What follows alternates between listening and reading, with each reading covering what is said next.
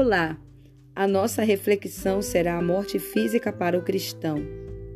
Veremos algumas das verdades reveladas na Bíblia a respeito da morte do cristão. A morte para os salvos não é o fim da vida, mas um novo começo. Neste caso, ela não é um terror. 1 Coríntios 15, 55 ao 57. Mas ela é um meio de transição para a vida mais plena.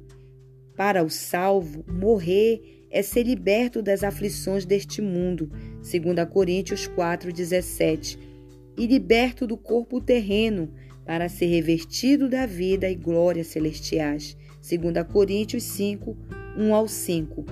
Paulo se refere à morte como um sono, 1 Coríntios 15, versículos 6, 18 e 20, 1 Tessalonicenses 4, 13 ao 15, ao que se dá a entender que morrer é descansar do labor e das lutas terrenas. Apocalipse 14, 13. A Bíblia refere-se à morte do crente em termos consoladores. Por exemplo, ela afirma que a morte do santo é preciosa à vista do Senhor. Salmo 116, 15. É a entrada da paz, Isaías 5, 1 ao 2. E da glória, Salmo 73, 24 é ser levado pelos anjos para o seio de Abraão. Lucas 16, 22. É ir ao paraíso. Lucas 23, 43. É ir à casa do nosso Pai, onde há muitas moradas. João 14, 2. É uma partida bem-aventurada para estar com Cristo. Filipenses 1, 23. É ir habitar com o Senhor. 2 Coríntios 5, 8 é um dormir em Cristo. 1 Coríntios 15, 18, 1 Tessalonicenses 4, 13. É ganho ainda muito melhor. Filipenses 1, 21, 23.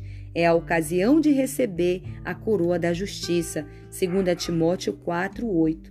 Quando ao, ao estado dos salvos, entre a sua morte e ressurreição do corpo, as Escrituras ensinam o seguinte: no momento da morte, o cristão é conduzido à presença de Cristo.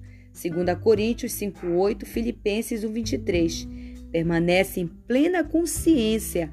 Lucas 16 do 19 ao 31 e desfruta da alegria diante da bondade e do amor de Deus. Efésios 2:7. O céu é como um lar, um maravilhoso lugar de repouso e segurança. Apocalipse 6:11 é de convívio e comunhão com os santos. João 14, 2.